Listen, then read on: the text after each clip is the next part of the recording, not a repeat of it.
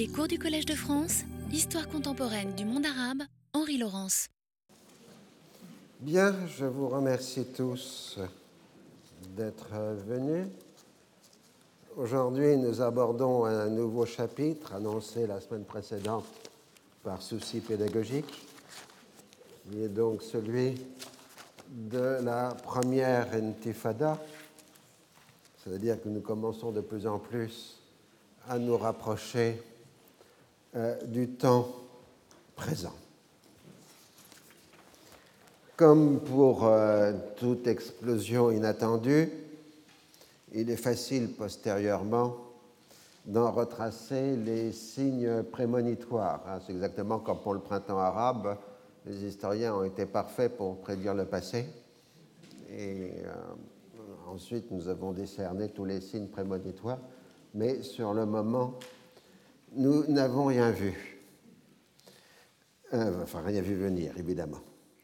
Alors, d'une part, euh, on trouve l'exaspération croissante de la population des territoires occupés après 20 ans d'occupation, de répression et de colonisation, c'est-à-dire que plus qu'une génération entière n'a connu que l'occupation israélienne. D'autre part, à l'activisme d'Abu Jihad travaillant à rétablir le rôle du Fatah dans les territoires en établissant des relations avec toutes les forces activistes, correspond aussi la volonté des frères musulmans, soumis à la concurrence active du djihad islamique, de passer à la lutte armée. Évidemment, les uns et les autres revendiqueront la paternité du soulèvement, qui est d'abord un mouvement spontané. Et un mouvement spontané, ça explose à la suite d'un incident. Mais euh, un simple incident ne justifie, n'explique pas tout, loin de là. Comme on dit, c'est l'étincelle qui fait déborder le vase, ou autre expression euh, du même genre. Le 6 décembre 1987, un commerçant israélien est assassiné à coups de poignard à Gaza. C'est le deuxième en une semaine. Dans l'après-midi du 8 décembre, près du camp de Jabalia, un camion israélien percute une voiture transportant des ouvriers palestiniens, ce qui fait quatre morts et plusieurs blessés graves. Immédiatement, la rumeur se répand qu'il s'agit d'un acte de représailles pour la mort du commerçant. Le soir même, au retour des funérailles des victimes, la foule s'en prend au poste militaire israélien qui contrôle le camp de réfugiés.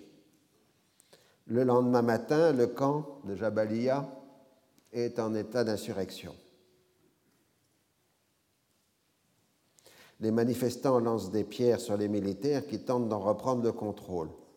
Pour se dégager, les militaires tirent sur la foule faisant de morts. Dans la journée, les émeutes s'étendent à l'ensemble de la bande de Gaza. Pour l'instant, le commandement israélien ne voit dans cette affaire qu'une brève explosion de violence et qui se terminera par un inévitable retour à l'ordre. Et le 10 décembre, Abin, qui est ministre de la Défense, se rend comme prévu aux États-Unis pour discuter avec son monologue américain. Shamir, qui n'a aucune expérience militaire, exerce l'intérim du ministère de la Défense pour une quinzaine de jours.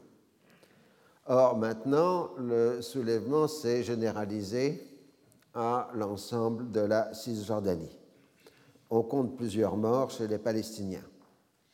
À partir du 11 décembre, on s'installe dans la violence avec ce spectacle des jeunes lanceurs de pierres hein, avec euh, des kéfiers pour dissimuler euh, leur visage, comme sur cette photo qui représente un des innombrables incidents de l'intifada.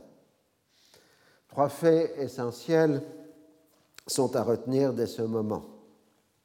Le premier est l'exaspération des intéressés, le moteur de la protestation et la fin de la peur. Fin de la peur, enfin, j'ai discuté récemment avec des gens qui avaient manifesté dans le printemps arabe. Ils m'ont dit que ce n'était pas la fin de la peur, mais c'était la conscience que l'on pouvait prendre des risques et que ça valait la peine de prendre euh, des risques.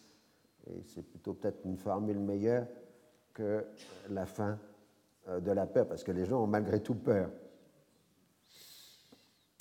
Les manifestants se servent de projectiles, surtout des pierres et des cocktails Molotov, mais chose importante, il n'y a pas d'usage d'armes à feu. Et les lanceurs de pierres sont surtout des jeunes gens. Le second fait essentiel est l'immédiate couverture des événements par la presse internationale, en particulier par les télévisions. La comparaison la plus courante est celle de la situation en Afrique du Sud. Gaza est assimilé au grand ghetto noir de Soweto, ce qui scandalise les Israéliens qui voient de l'antisémitisme dans un tel rapprochement. L'image qui vient à l'esprit de tous, du fait de l'usage des pierres, est celle d'un David palestinien face à un Goliath israélien. Non, palestinien, oui. Un David palestinien face à un Goliath israélien, pardon, lapsus d'écriture, corrigé immédiatement. La disproportion des forces en présence frappe les imaginations. Les Israéliens ont beau expliquer que les jets de pierre constituent une menace mortelle pour leurs soldats, l'absence de morts dans leur rang contraste vivement avec le nombre croissant de victimes palestiniennes. Le troisième fait est l'implication des islamistes. Le premier tract de soulèvement est daté du 9 décembre et est signé du djihad islamique. Rempli de références religieuses, il appelle au djihad considéré comme un devoir pour tous les musulmans palestiniens. Le second tract islamiste est probablement du 14 décembre et est signé du mouvement de la résistance islamique, Hararakat al-Mukawama al-Islamiyya, mouvement jusque-là inconnu. La rhétorique comprend tout aussi bien des éléments nationalistes que des référents religieux et porte sur la situation concrète de la population. Je cite Il faut que les Juifs comprennent, malgré leurs chaînes, leurs prisons et leurs centres de détention, malgré les épreuves qu'endure notre peuple sous leur occupation criminelle, malgré les torrents de sang qui y jaillissent chaque jour, malgré les blessures, eh bien oui, notre peuple est plus fort qu'eux dans l'endurance et la détermination face à leur iniquité et leur arrogance. Qu'ils sachent donc que la politique de la violence ne rencontrera que plus de violence encore de la part de nos fils et de nos jeunes, dont le désir des jardins de l'éternité est beaucoup plus fort, en effet, que le désir de la vie d'ici-bas manifesté par nos ennemis. Donc on a déjà comme premier thème du tract la répression elle-même et la vie quotidienne, ainsi que éventuellement le désir de martyr. Le tract continue en abordant la question politique et utilise l'expression intifada pour signifier euh, soulèvement. Le soulèvement de notre peuple sur la terre occupée constitue le rejet de l'occupation et de ses pressions rejet de l'expropriation des terres et de la création de colonies, rejet de la politique de répression menée par les sionistes. Il arrive pour réveiller la conscience de ceux qui courent à bout de souffle derrière la paix malingre, derrière les conférences internationales creuses, derrière les traîtresses conciliations séparatistes dans la ligne de Camp David. Ils ont la certitude que l'islam est la solution et l'alternative. Fin de citation. On reprend dans le texte l'assimilation l'identification entre juifs et sionistes, ce qui est d'ailleurs le discours officiel de l'État d'Israël, et on renvoie l'accusation de nazisme, je cite, à l'intention des sionistes criminels.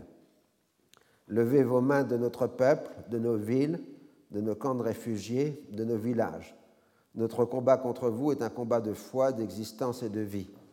Que le monde sache que les Juifs commettent des crimes nazis contre notre peuple et qu'ils boiront à la même coupe.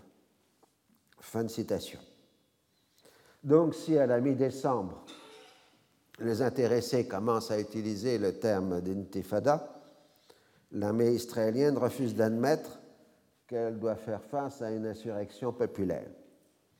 Il faudrait admettre que la direction, il faut admettre que la direction de l'OLP à Tunis partage le même avis que les militaires israéliens, à l'exception d'Abu Jihad, qui fait passer le mot d'ordre à toute la mouvance du Fatah de participer au mouvement. Autrement dit, l'OLP, comme les frères musulmans, rejoignent un soulèvement dont n'ont pas été les organisateurs, ou en tout cas qui n'ont pas créé, mais dont vont devenir progressivement et même assez rapidement les organisateurs.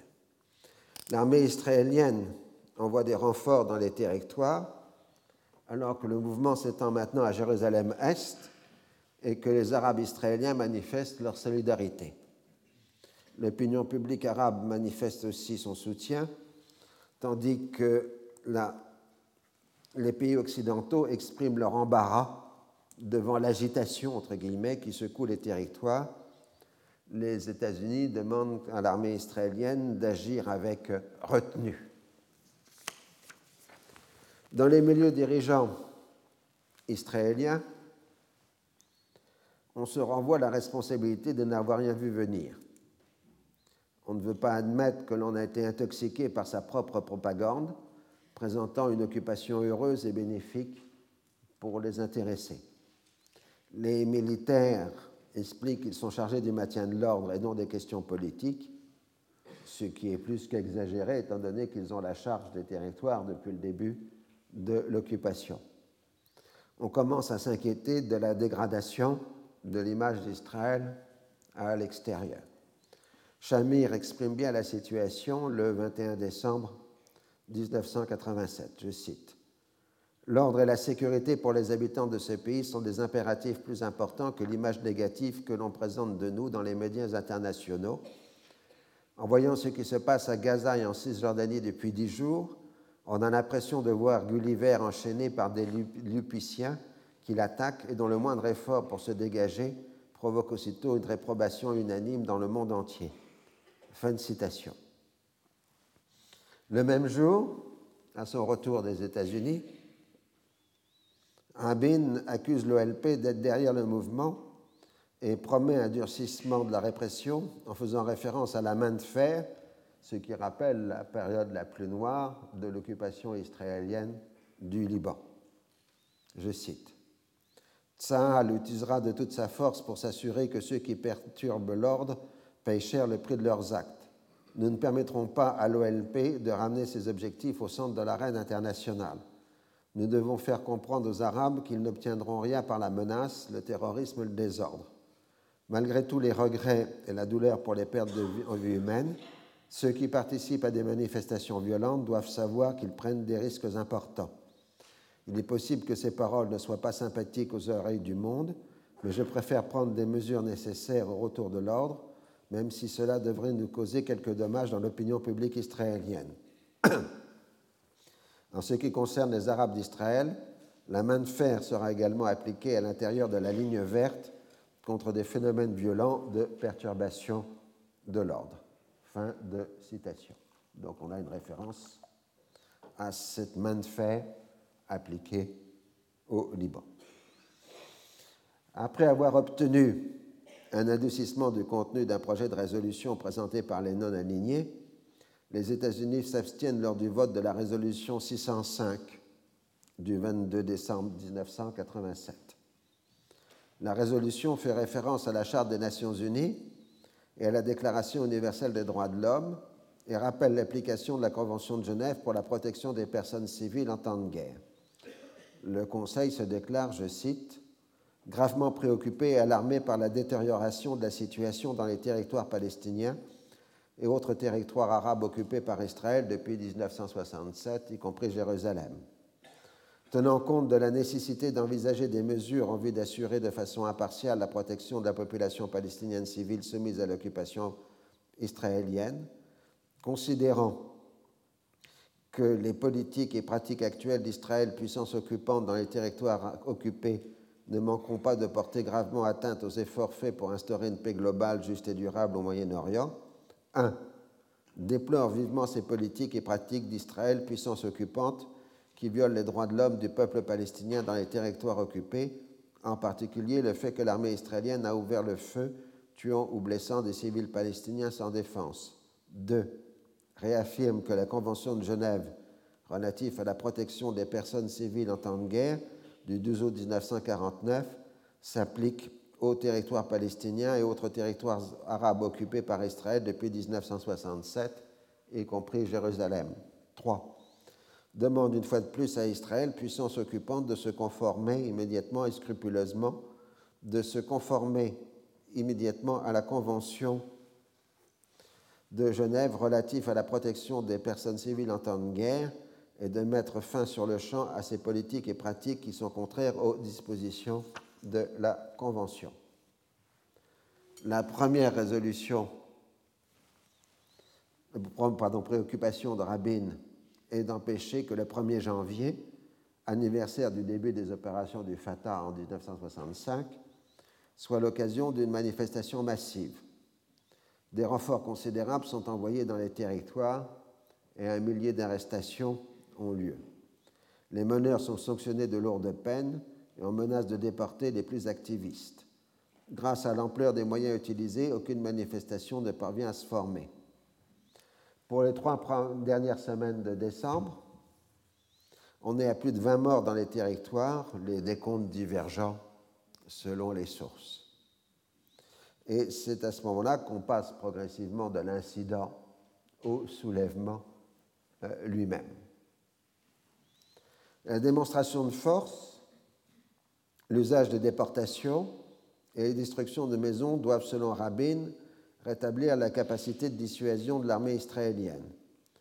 Parallèlement, dans la nuit du 2 au 3 janvier 1988, une série de raids aériens au Liban contre des positions du FPLP-CG et du PSP font 21 morts, dont 7 femmes et 5 enfants, et un grand nombre de blessés.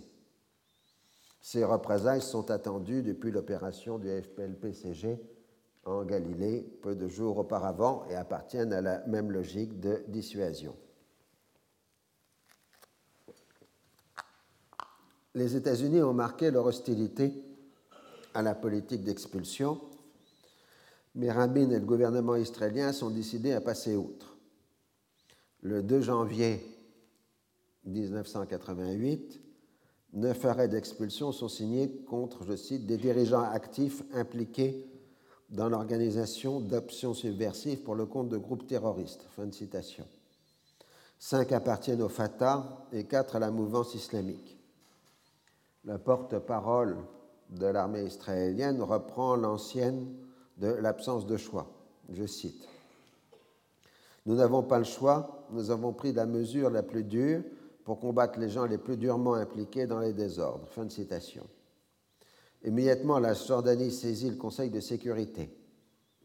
Au, début au débat du 5 janvier, à New York, pour la première fois, malgré l'opposition américaine et l'abstention européenne, le représentant de l'OLP est invité à participer au débat en bénéficiant des mêmes droits qu'un représentant d'un État membre, c'est-à-dire selon l'article 37 et non selon l'article 39 du règlement intérieur du Conseil de sécurité.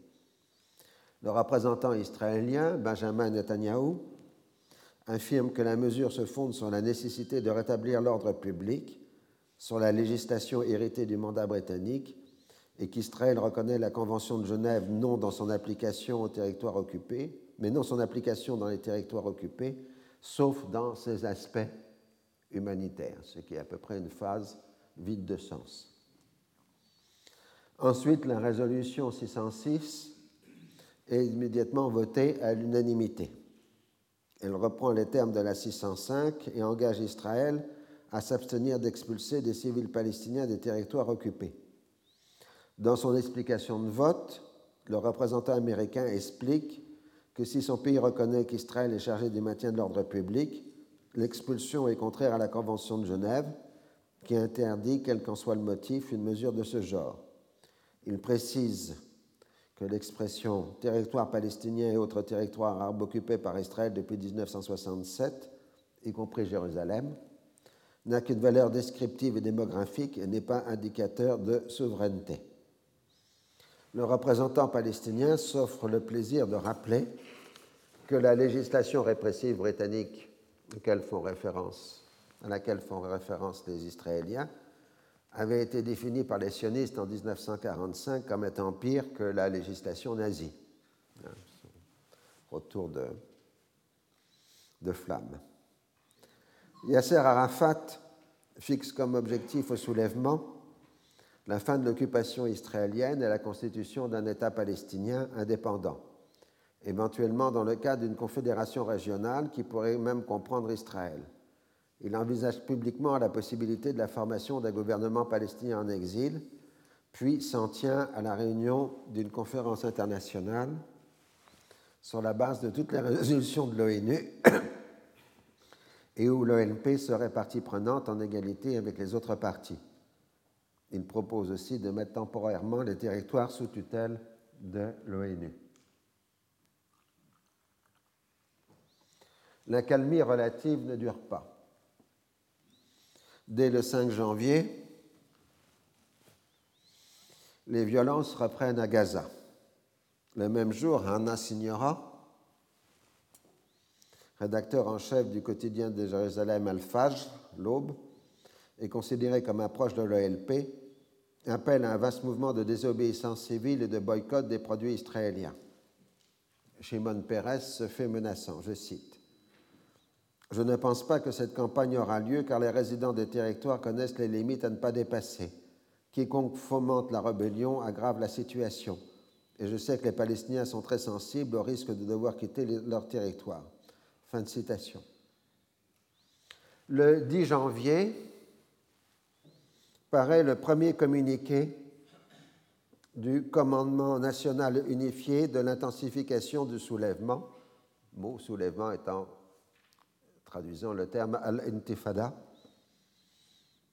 qui fait l'éloge des martyrs et appelle à la grève générale et à la désobéissance civile.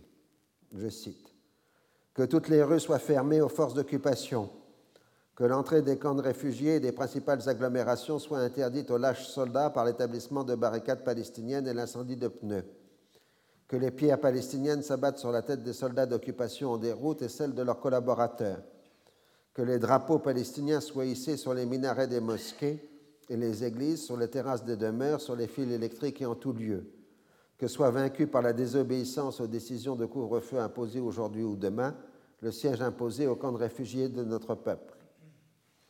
Peuple de martyrs, colosse en révolution, lionceau, lionceau c'est le nom de l'organisation de jeunesse du Fatah, jeunes gens et étudiants, nous nos ouvriers, nos paysans et nos femmes, chers hommes de religion et imams des mosquées, notre peuple tout entier. Que la terre brûle sous les pieds des occupants, que le monde entier apprenne que le soulèvement mis en éruption par le peuple de Palestine ne se calmera que par l'achèvement de l'indépendance d'un État palestinien avec Jérusalem comme capitale. Fin de citation.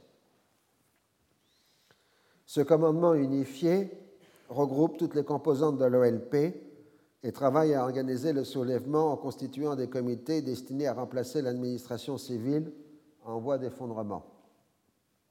Il est composé de représentants clandestins du Fatah, du FDLP, du FPLP et du Parti communiste et agit en liaison avec le groupe des personnalités de Jérusalem. Ce dernier fait la jonction par fax avec Tunis par le biais d'un bureau à Paris. Arafat, dans ses déclarations publiques, utilise aussi le terme de soulèvement intifada, repris par la presse arabe, alors que la presse occidentale n'utilise encore au mois de janvier que le terme d'agitation. Donc, vous voyez les étapes successives de propagation du mot intifada. Le premier, ce sont par les acteurs eux-mêmes sur le terrain. Ensuite, dans une seconde phase, c'est la presse arabe qui reprend le terme. Et puis ensuite, quelques semaines après, ce sera l'ensemble de la presse internationale euh, qui reprend euh, le terme. Le communiqué suivant du commandement unifié explicite la référence à l'OLP, représentant légitime et unique du peuple palestinien. Elle est l'adresse pour l'identité nationale, pour l'autodétermination et l'édification de l'État palestinien indépendant. Fin de citation. À la mi-janvier, le mouvement de la résistance islamique répond au commandement unifié. Il exalte aussi les martyrs à qui le paradis est promis. Début de citation. Tous refusent l'occupation et le fait accompli. La virulence du soulèvement augmente jour après jour l'iniquité de l'occupant et la tyrannie du criminel. Ils prennent d'assaut les mosquées, ils emprisonnent sans pitié, ils jettent des bombes sophistiquées pour réprimer le mouvement béni, ils dépêchent leurs soldats par milliers pour éteindre l'incendie, ils prennent d'assaut les camps de réfugiés avec les chars, ils interdisent à la presse la plupart des endroits pour l'empêcher de couvrir les événements. Fin de citation. Si les deux forces s'accordent pour rejeter l'initiative des Américains et de leurs alliés arabes qui ignorent la représentation palestinienne, la divergence profonde réside dans la question de l'État palestinien. Le mouvement de la résistance islamique veut la libération de toute la Palestine. Je cite Pour finir, non à l'entité sioniste, non à l'occupation juive, non au bannissement, non aux emprisonnements, non à la tyrannie, non à l'abandon du moindre atome de notre terre de Palestine. Fin de citation. Le troisième groupe est composé, donc représentant de l'intifada, donc le commandement unifié et le mouvement de la résistance islamique. Donc le troisième est composé par les personnalités indépendantes, mais proches de l'OLP. On peut les considérer comme des compagnons de route du Fatah, tout en n'étant pas officiellement affiliés au mouvement pour des raisons de sécurité, ce qui leur donne par ailleurs une certaine marge de manœuvre par rapport à la direction palestinienne en exil, avec qui elles entretiennent des relations par fax. Donc, il faut rappeler, si vous voulez, on avait dit que le nasserisme avait existé essentiellement enfin, grâce à la radio. La révolution islamique iranienne s'était diffusée par le biais des cassettes. L'intifada, elle, se coordonne par fax. Hein. Ceci pour rappeler aux plus jeunes qu'avant Facebook et Twitter, il existait déjà des moyens de communication.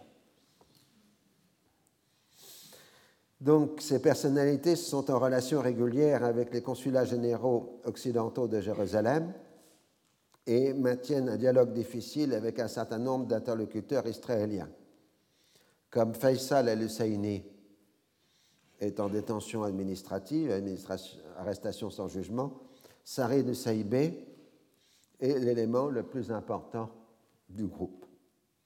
Ces personnalités tiennent une conférence de presse à Jérusalem le 14 janvier au nom des institutions nationales et avancent une liste de 14 revendications qui comprennent l'application de la Convention de Genève et des résolutions 605 et 607 la libération des prisonniers politiques, la fin des mesures de répression, l'arrêt de la colonisation et des confiscations de terres, la suppression des diverses mesures israéliennes restreignant les activités économiques palestiniennes.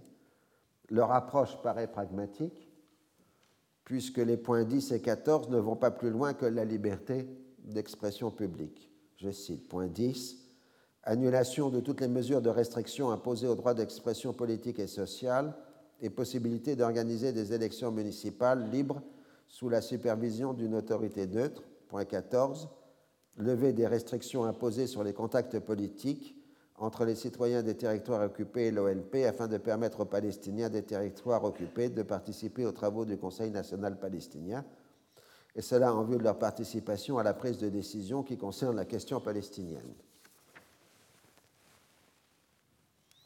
Le 13 janvier, les quatre premiers déportés, dont Jibril Rajoub, un activiste qui a passé 14 ans dans les prisons israéliennes, arrivent au Liban. Ils vont grossir le nombre des conseillers d'Arafat pour les territoires occupés. Les expulsions israéliennes permettent d'étoffer l'équipe de Palestiniens en exil chargée de la gestion des territoires occupés, puisqu'ils apportent euh, des informations fraîches, une meilleure connaissance du terrain, et ainsi de suite. La résolution 608 du Conseil de sécurité, adoptée par 14 voix contre une abstention, celle des États-Unis, demande à Israël d'annuler l'ordre d'expulsion des civils palestiniens et d'assurer le retour immédiat en toute sécurité dans les territoires palestiniens occupés de ceux qui ont déjà été expulsés et prêt Israël de cesser immédiatement d'expulser d'autres civils palestiniens des territoires occupés. Le 15 janvier, de violents incidents éclatent à Jérusalem. La police israélienne pénètre sur l'esplanade des mosquées et même à l'intérieur d'Al-Aqsa. Dans le monde musulman, on parle de profanation. Inquiet de l'impact médiatique de l'usage des armes à feu par les militaires israéliens, Rabin ordonne de fournir des matraques aux soldats. Il s'agit de battre et non de tuer, mais les instructions sont particulièrement vagues. De fait, les soldats israéliens, profondément exaspérés d'avoir à jouer le rôle de maintien de l'ordre, rouent de coups non seulement les manifestants, mais tout violateur des règlements de répression, voire de simples passants ou des familles entières, y compris vieillards, femmes et enfants, lors des perquisitions. On attribue à Rabin une déclaration selon laquelle il fallait briser les os des manifestants. L'intéressé a ultérieurement démenti avoir tenu ces propos, mais cela correspond bien au sens général de ces consignes. On a aussi dit que ce n'était qu'une simple métaphore malheureusement prise à la lettre, mais quand on voit le sens donné à la métaphore de la main de fer, on peut légitimement en douter. On se rappelle d'ailleurs que depuis le début de la politique, depuis le début, la politique israélienne dans les territoires a été définie comme celle de la carotte et du bâton. Donc très symboliquement, on retombe sur le bâton.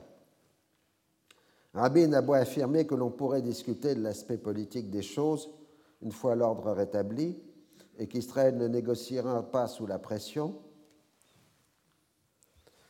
les intéressés savent parfaitement que durant 20 ans, le calme relatif, Israël n'a jamais eu besoin de négocier et que Rabin s'est opposé publiquement à la création d'un troisième État entre la Jordanie et Israël, à un retrait unilatéral, à l'annexion et au dialogue avec l'OLP. Sa position s'en tient toujours à une option jordanienne fondée sur le plan Alon. Quant à l'émergence d'une direction palestinienne indépendante dans les territoires de l'OLP, elle va contre sa pratique de déportation et d'arrestation administrative sans jugement, comme le montre le sort accordé à Faisal al-Husseini. Autre moyen de pression, la position de long couvre-feu afin d'étouffer économiquement les populations et les forcer à céder. Le tout semble être résumé dans une déclaration de Rabin à la radio israélienne le 19 juillet, janvier 1988. Je cite Les forces de sécurité ont reçu l'ordre de faire usage de la force, de la puissance et des coups pour empêcher les manifestations et les violences. Fin de citation. Ils prônent une sorte de blocus alimentaire pour mettre fin aux grèves des commerçants. Début de citation. Nous ne permettrons aucun soutien en denrées de base venant de l'extérieur de la part d'aucun pays, d'aucune organisation, car les denrées alimentaires existent et il n'y aura plus de pénurie lorsque tous les magasins seront ouverts. Fin de citation. Le but proclamé est d'utiliser la force pour établir l'ordre israélien et mettre fin à la désobéissance civile qui se traduit par le refus de payer les impôts et le rejet des ordres de l'administration israélienne. La fermeture volontaire ou forcée des institutions palestiniennes renforce la place des mosquées comme lieu d'information ou d'organisation. Cette politique qui conduit plusieurs centaines de Palestiniens à l'hôpital provoque immédiatement de nombreuses réactions internationales à la grande indignation de Rabin qui reconnaît le 26 janvier l'existence de bavures tout en affirmant, je cite, L'ensemble des mesures prises telles que couvre-feu et les coups a eu l'impact que nous désirions provoquer la peur au sein de la population. Fin de citation. De nombreuses personnalités juives américaines s'indignent, tout aussi bien des gens occupant des fonctions institutionnelles que des artistes comme Woody Allen.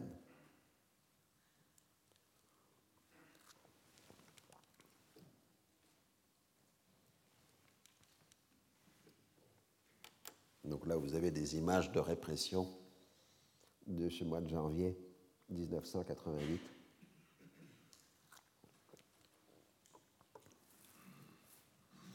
Le Conseil de sécurité saisi, mais un veto américain le 29 janvier met fin au débat. Au début de février, les efforts d'organisation du soulèvement par l'OLP commencent à se faire sentir. Les consignes du commandement unifié sont respectées. Les chrétiens palestiniens se rallient massivement au mouvement. La désobéissance civile se généralise l'administration des territoires, municipalités, police se désagrège. On s'en prend aux collaborateurs notoires des occupants et leurs informateurs supposés. Au mieux, ils doivent faire acte public de repentance. L'armée israélienne tente par la force de rétablir la dépendance de la population palestinienne envers l'autorité. On s'installe dans une guerre d'usure entre les deux parties. Ainsi, les Israéliens ferment tous les établissements scolaires et universitaires de la Cisjordanie immédiatement se mettent en place des réseaux d'enseignement de substitution, mais cela conduit surtout plus de jeunes gens à mettre plus de jeunes gens en face des soldats israéliens. Si vous fermez les écoles, vous, vous trouvez plus de manifestants. Les étudiants politisés rentrent dans leur foyer et fournissent les cadres des comités locaux. À long terme, cette politique israélienne aura des conséquences désastreuses pour la stabilité sociale des territoires, créant un groupe social de déscolarisés prompt à basculer dans la délinquance. Une grève générale le 8 février célèbre la fin du deuxième mois du soulèvement. On est maintenant à plus de 40 morts du côté palestinien.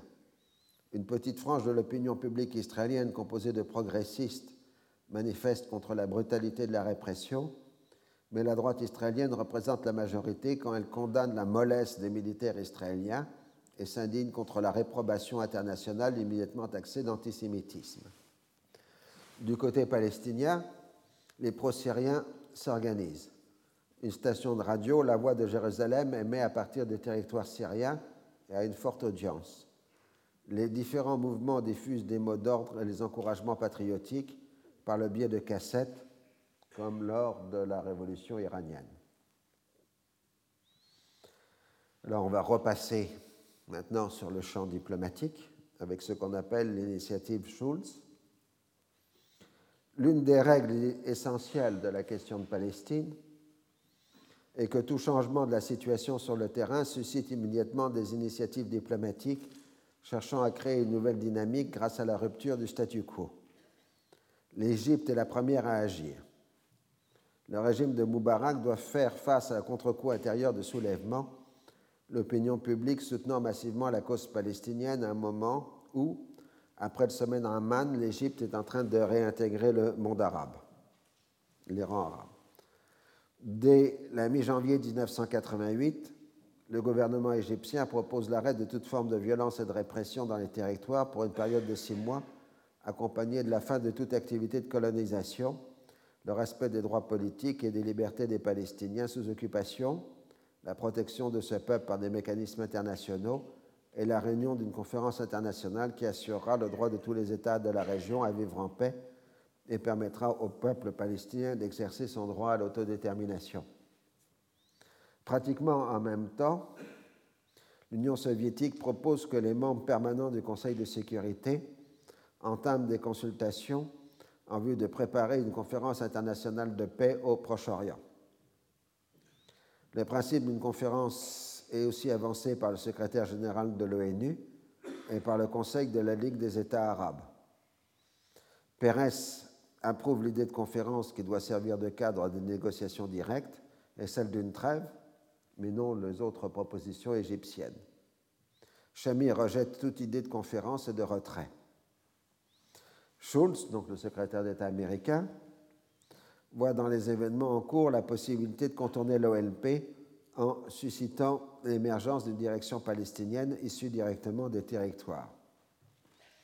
La déclaration des personnalités de Jérusalem en 14 points lui paraît prometteuse puisque pragmatique et pouvant s'accorder au principe de l'autonomie fixé à Camp David.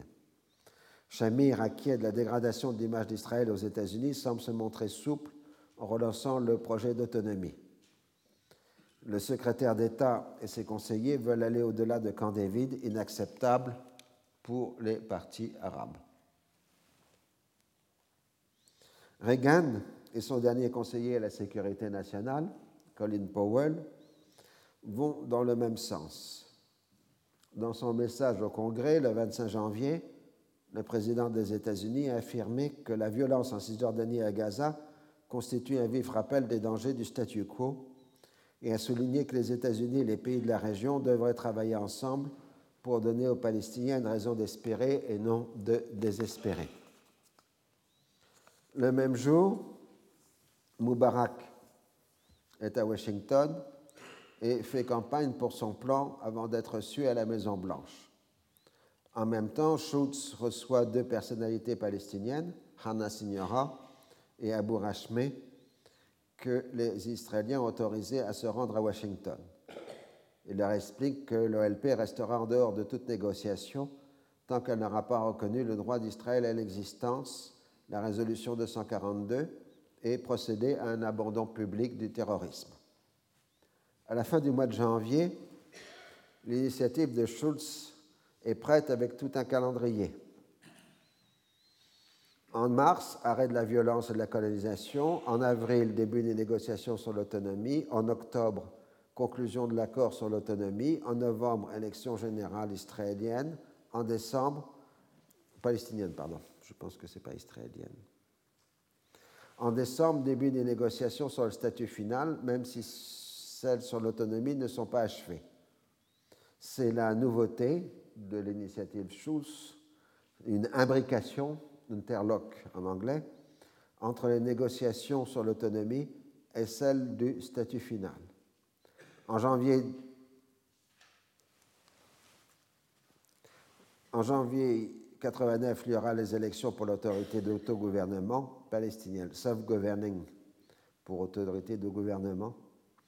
Ce sont des termes qui sont intraduisibles euh, en français. Euh, dans les textes de l'entre-deux-guerres, les Français traduisaient self-government par libre gouvernement, qui est beaucoup plus beau que autogouvernement, qui est la traduction littérale euh, de l'anglais. En février, l'autorité prendra ses fonctions un moment au début de l'initiative, est prévue une conférence internationale ou un événement de ce genre pour marquer le démarrage du processus. Dans la perspective du secrétaire d'État, l'imbrication permettra de faire passer l'autonomie auprès des Arabes, puisqu'elle ne sera pas un substitut pour le statut final.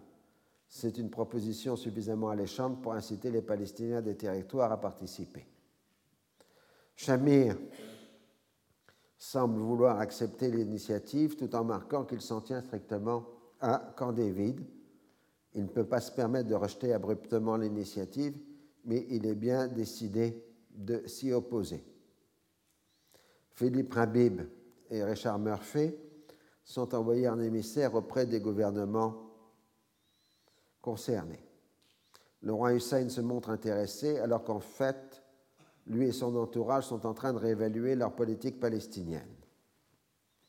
Ils ont bien compris que les principales forces en présence dans les territoires, l'OLP, les islamistes et les personnalités nationales, rejettent l'implication, l'influence jordanienne. Mais on ne peut pas se permettre de dire non à un secrétaire d'État prêt à relancer un processus de paix. Dès le 4 février, lors d'une visite officielle à Paris, le roi Hussein marque l'infléchissement en cours de sa politique. Je cite Je ne sais pas ce qu'est le dernier plan américain parce que je ne l'ai jamais vu, mais je sais que je ne participerai jamais à des conversations sur l'autonomie des territoires occupés, car il est clair que le lieu pour l'examen de pareilles questions est la conférence internationale dans le cadre des résolutions 338 et 342 du Conseil de sécurité. Les 242, pas 342. Tandis que le roi Hussein marque que l'option jordanienne n'existe plus, Shamir fait connaître son opposition à toute imbrication. On abordera la question du statut final qu'une fois achevée celle de l'autonomie. Le 9 février, Schulz expose ses idées principales dans une conférence publique. Il marque que son initiative est fondée sur la résolution 242 et l'échange de territoire contre la paix. Shamir délègue immédiatement un député de son parti, Ehud Olmert, à Washington pour faire savoir qu'un tel échange est impensable. Alors que le roi Hussein exige une conférence au Forum international, Shamir ne veut pas en entendre parler. D'où la caricature suivante, qui est une caricature dont Schultz euh, trouvait, enfin, aimait beaucoup. Au moins, ils sont d'accord pour quelque chose, c'est-à-dire le Palestinien, l'Israélien et les autres sont en train de frapper au sol secrétaire d'État. Voilà, donc s'il a mis cette caricature dans ses mémoires pour marquer euh, l'intérêt, enfin, qui se reconnaissait dans ce dessin. À la fin février, Schulz entame une nouvelle tournée au Moyen-Orient. Il invite les personnalités palestiniennes à le rencontrer le 26 février. Le commandement unifié, dans son communiqué numéro 8, appelle à un boycott complet du secrétaire d'État et à une grève générale de protestation. Je cite Nous ne reculerons pas et personne ne fera avorter notre révolution et notre soulèvement comme l'a tenté Moubarak par son initiative douteuse ou encore Murphy et Schulz par leur projet hideux rejeté par notre peuple qui rejette même leur visite douteuse. Nous mettrons ainsi en garde contre toute tentative de contournement ou de désorientation de notre soulèvement et nous appelons nos masses à assiéger et à écraser les éléments capitulaires qui répondent aux avances du ministre américain des Affaires étrangères. Nous appelons également à marginaliser les hommes de main de la Jordanie. La colère impétueuse de masse est déclarée face à Schulz, le délégué de l'impérialisme américain, venu apporter un nouveau soutien aux sionistes et au plan de conspiration contre notre peuple. Que la réponse de nos masses à sa visite et à ses projets soit davantage encore d'intensification et de rejet. Fin de citation. Le message est clairement souligné de Tunis. Il n'y aura pas de négociation sans l'OLP. Néanmoins, le secrétaire d'État fait une déclaration publique à destination des Palestiniens la participation palestinienne au processus de paix est essentielle pour son succès. Les droits légitimes des Palestiniens doivent être assurés de telle façon à assurer la sécurité israélienne. Il faut entamer au plus, tôt possible les négociations et obtenir rapidement des résultats. À Amman, l'entourage du roi qui est à Londres fait savoir que l'on approuve les idées de Schulz mais qu'il faut s'adresser à l'OLP. En Syrie, Assad marque le préalable de toute négociation et la rétrocession du Golan. Schultz continue la navette et Shamir marque son refus inébranlable de toute conférence internationale. Le secrétaire d'État tente de faire comprendre à certains interlocuteurs qu'il pense à une sorte de souveraineté limitée pour les Palestiniens. Le 1er mars, il retrouve le roi Hussein à Londres, qui s'en tient à la conférence internationale et à la participation de l'OLP.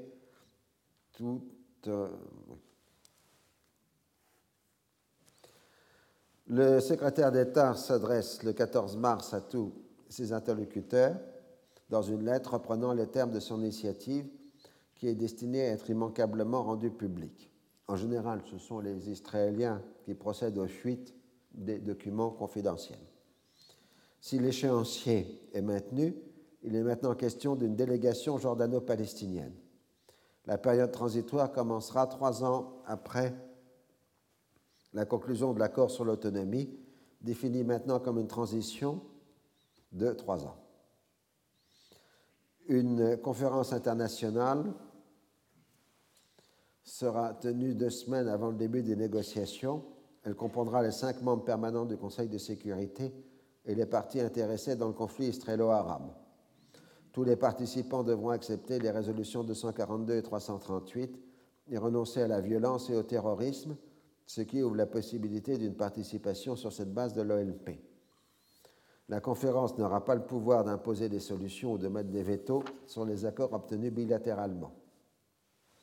Le dossier palestinien sera traité dans une négociation bilatérale entre la délégation israélienne et la délégation jordano-palestinienne. Ce projet constitue une avancée considérable sur un certain nombre de points, en particulier sur celui des calendriers, mais passe totalement sous silence la question de la colonisation israélienne des territoires occupés. Bien évidemment, Shamir développe toutes les pratiques polies de l'obstruction en faisant monter au créneau tous les amis d'Israël aux États-Unis. C'est une capitulation devant le terrorisme et la violence. Israël a commis d'énormes sacrifices aux accords de Camp David et ne peut accepter leur annulation. Lors de sa visite aux États-Unis à la mi-mars, le Premier ministre israélien bénéficie d'un très large soutien de la communauté juive américaine et se montre inébranlable dans ses discussions avec les responsables américains sur la question de la conférence internationale. Il s'en tient à la lettre des accords de Camp David, une période intérimaire de cinq ans avant d'aborder la question du statut final. Schulz marque le coup, mais réplique en invitant à le rencontrer le 26 mars deux universitaires américano-palestiniens, Edouard Saïd et Ibrahim Aboulourod. Ces deux universitaires sont membres du CNP, du Conseil national palestinien.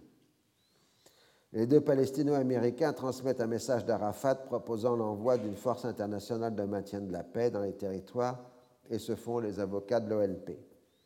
Les amis d'Israël protestent avec véhémence contre cette prise de contact, mais le secrétaire d'État peut légitimement répondre qu'il ne lui est pas interdit de recevoir des citoyens de son pays. L'OLP qualifie d'importante cette réunion considérée comme une prise de contact avec les États-Unis. De fait, le département d'État fait passer le message que contre l'acceptation des résolutions 242 et 338 et l'abandon du terrorisme, l'OLP pourrait participer à la conférence. S'en tenir à l'ensemble des résolutions de l'ONU comme le fait Arafat est une position de propagande inacceptable car mises ensemble, elles s'annulent mutuellement car elles sont par nature partisanes vis-à-vis d'Israël, c'est-à-dire en clair que certaines des résolutions en question, c'est-à-dire celles de l'Assemblée générale, reconnaissent le droit à l'autodétermination des Palestiniens. Schultz fait une ultime event tournée au Moyen-Orient au début d'avril 1988 et ne peut qu'enregistrer l'inflexibilité des acteurs principaux. Publiquement, il endosse un certain nombre de positions israéliennes, non à des négociations avec l'OLP, non à un État palestinien, non au retour de frontières de 1967. Il comprend les aspirations ethniques des Palestiniens et rappelle sa préférence pour une confédération jordano-palestinienne. Au début du mois de mai, Rabin précise ce qu'il appelle un compromis. Je cite Je suis prêt à une solution de compromis sur un territoire dans lequel un million, de, du 1 400 000 Palestiniens pourraient résider. Cela ne signifie pas un retour aux frontières d'avant la guerre de 1967. Jérusalem doit rester la capitale d'Israël. 60% des territoires de la Cisjordanie et de la bande de Gaza devraient être réunis dans, un, dans une fédération, dans un ensemble jordano-palestinien, avec une souveraineté, un gouvernement, un drapeau et une capitale, Amman. Donc en clair, c'est toujours le plan Alon qui est dans les perspectives de Rabin. Tout se passe comme si Pérez et Rabin, avec des rhétoriques différentes, s'en tiennent justement au plan Alon, sans le dire explicitement, tandis que Shamir proclame un attachement formel aux accords de Camp David, sans même avoir la volonté réelle de les appliquer, en ce qui concerne l'autonomie palestinienne.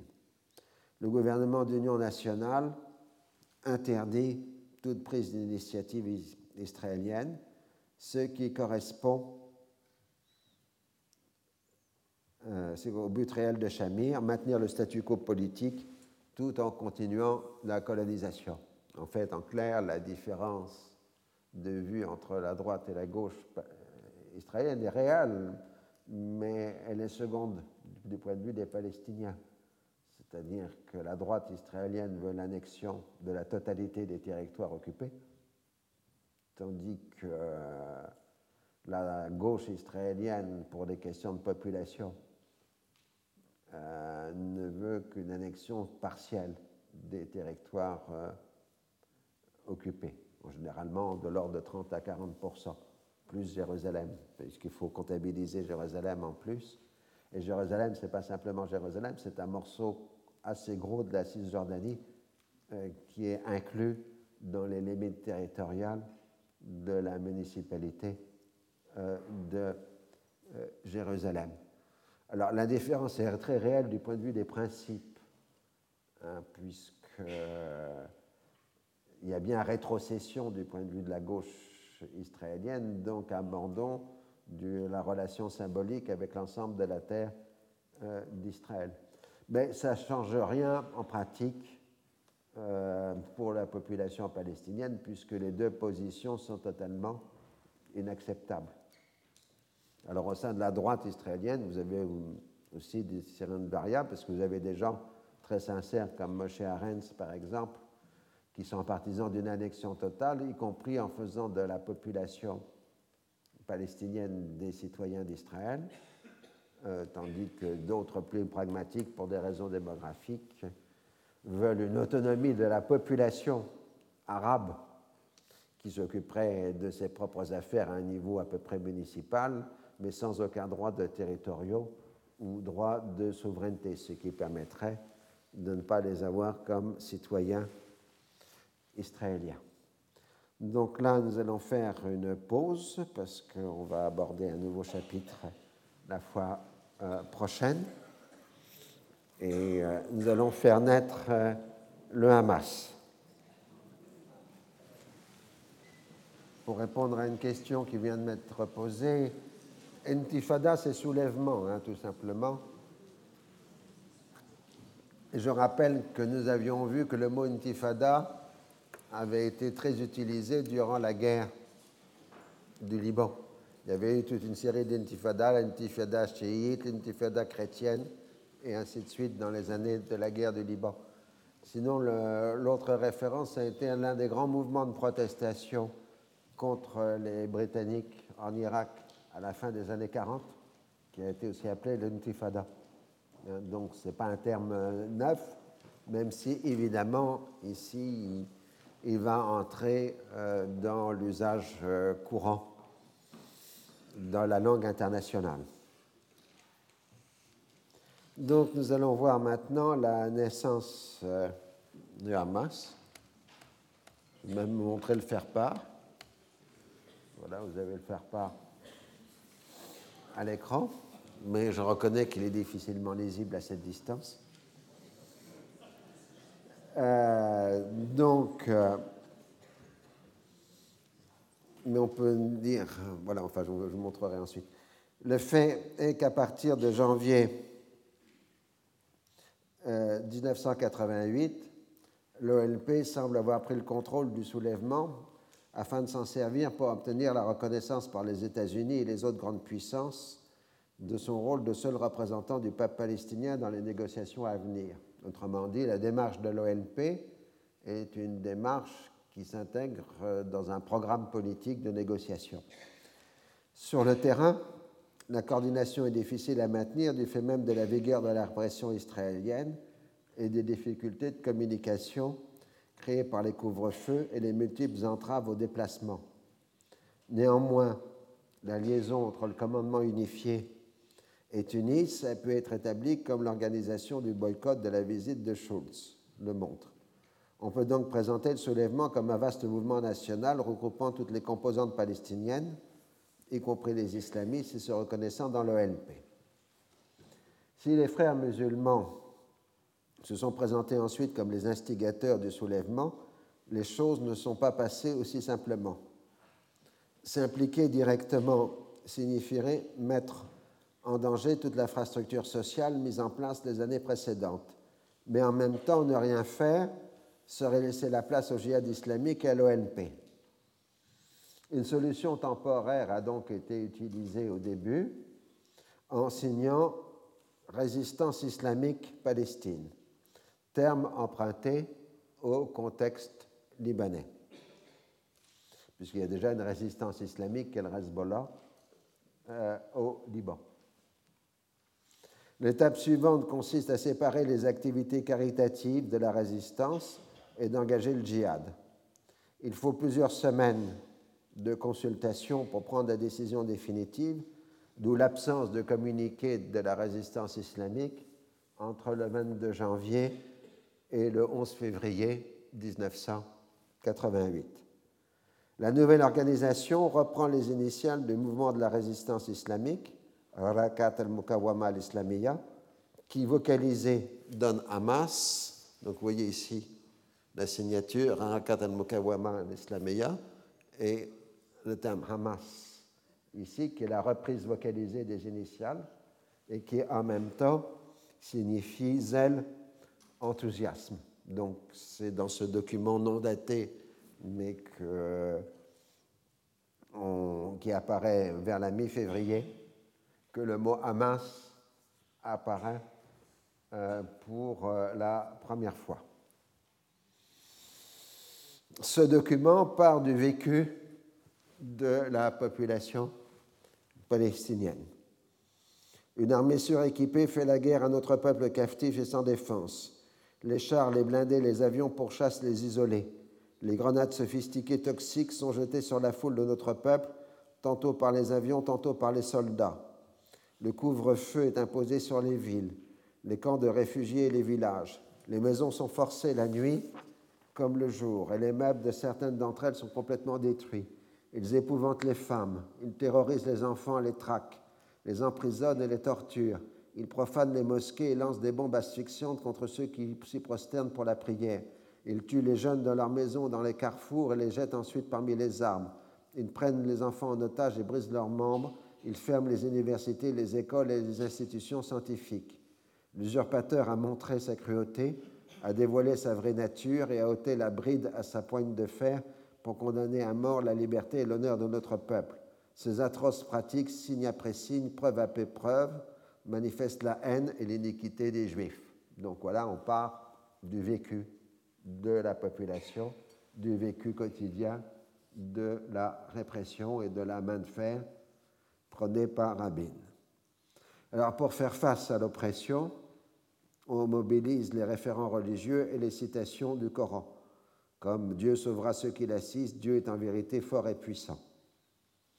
Le communiqué suivant, le 23 février, appelle au boycott de Schulz, car ce sont les États-Unis qui fournissent les armes utilisées contre le peuple palestinien.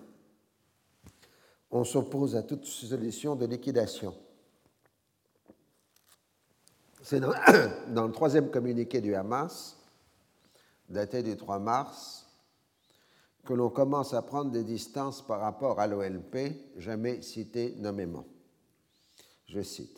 Aujourd'hui, le complot américain réapparaît pour faire avorter votre soulèvement musulman par l'intermédiaire des rois, présidents et dirigeants arabes sous de fallacieux slogans comme la paix en échange de la terre ou l'ombrelle de la conférence internationale.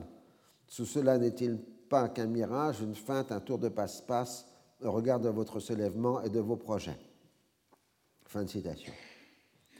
Le contraste est net avec le commandement unifié qui lui appelle à la conférence internationale avec une participation de l'OLP à un rang égal avec les autres partis. Ces communiqués du commandement national sont maintenant signés OLP, Commandement national unifié du soulèvement. De même, le, le communiqué numéro 10 du commandement unifié, le 10 mars, s'adresse à l'ensemble des hommes épris de liberté dans le monde, y compris les forces progressistes en Israël, tout en s'en prenant à la politique jordanienne. Je cite Resserrer les trains des masses sur l'armée d'occupation et ses colons, ainsi que sur les collaborateurs et les hommes de main du régime jordanien.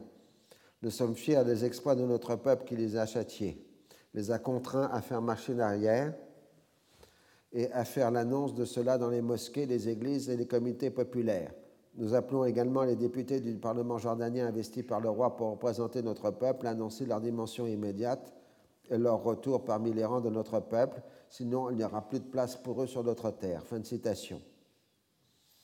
Si les consignes du Hamas et du commandement unifié sont en général de même nature, c'est-à-dire la désobéissance civile, le programme politique diffère. Pour le Hamas, il n'est pas question de céder un, atome de la terre de Palestine et le juif est un ennemi éternel, comme le montre son communiqué du 13 mars 1988. Je cite Nous réaffirmons à notre peuple et au monde notre position concernant la conférence de la paix et notre réponse à tous ces beaux parleurs et rêveurs qui veulent la réunir, non à la paix avec l'entité sioniste. 1. Parce que leur nature est la tergiversation et la cupidité. Tabac fournit un bon exemple de la tergiversation des années de négociation des bulles pour résultat. Les délégations, elles, n'ont pas arrêté de se rencontrer et Tabac ne reviendra pas par des pourparlers. 2. Parce que Dieu, en ce qui les concerne, n'a pas écrit de paix sur la terre. Citation du Coran. Souvenez-vous, ton Seigneur a proclamé qu'il enverrait contre eux quelqu'un qui leur imposerait un dur châtiment jusqu'au jour de la résurrection. Alors, fin de citation. Alors, où donc est la paix durable? Où donc est la justice s'il possède un seul pouce sur les rivages de Haïfa et d'Acre et que son propriétaire est dans un des camps du Liban, de Cisjordanie, de Gaza ou de Jordanie Quelle justice disperse celui qui est dans son droit et accorde la souveraineté à l'usurpateur? Que soit coupée la main qui cédera un seul atome du sol de Palestine aux ennemis de Dieu et accordera la souveraineté à nos ennemis sur la terre du voyage nocturne et de l'ascension du prophète, la terre bénie. Fin de citation. Le nouveau mouvement se dote d'une infrastructure clandestine et refuse l'affrontement avec l'OLP qu'ostensiblement il ignore. Arafat, de son côté, tente de l'intégrer dans la mouvance de l'OLP et agit dans ce sens auprès des bailleurs de fonds des islamistes dans le Golfe. Une situation de concurrence s'installe entre les deux forces politiques qui ont l'intelligence politique de se ménager mutuellement. Le Hamas et l'ONP ne rejettent pas le principe de la lutte armée, mais s'en tiennent à la logique du soulèvement avec l'interdiction implicite de l'usage d'armes à feu et le principe de la désobéissance civile et de toute suggestion à l'autorité israélienne.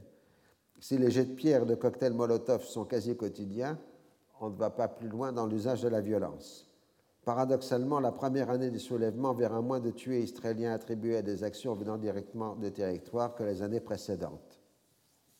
À Tunis, Abu Jihad a l'intelligence tactique de s'en tenir à cette ligne d'action que certains vont jusqu'à définir comme non violente, ce qui est parfois un peu contestable sur les définitions de la non-violence. À la fin février, on était à plus de 70 Palestiniens tués depuis le début du soulèvement. En Israël, ce soulèvement a pour conséquence la création d'une différence entre les colons exposés aux jets de pierre et aux cocktails Molotov et le reste de la population qui n'est pas exposée au soulèvement, sauf pour ceux qui effectuent leur service militaire.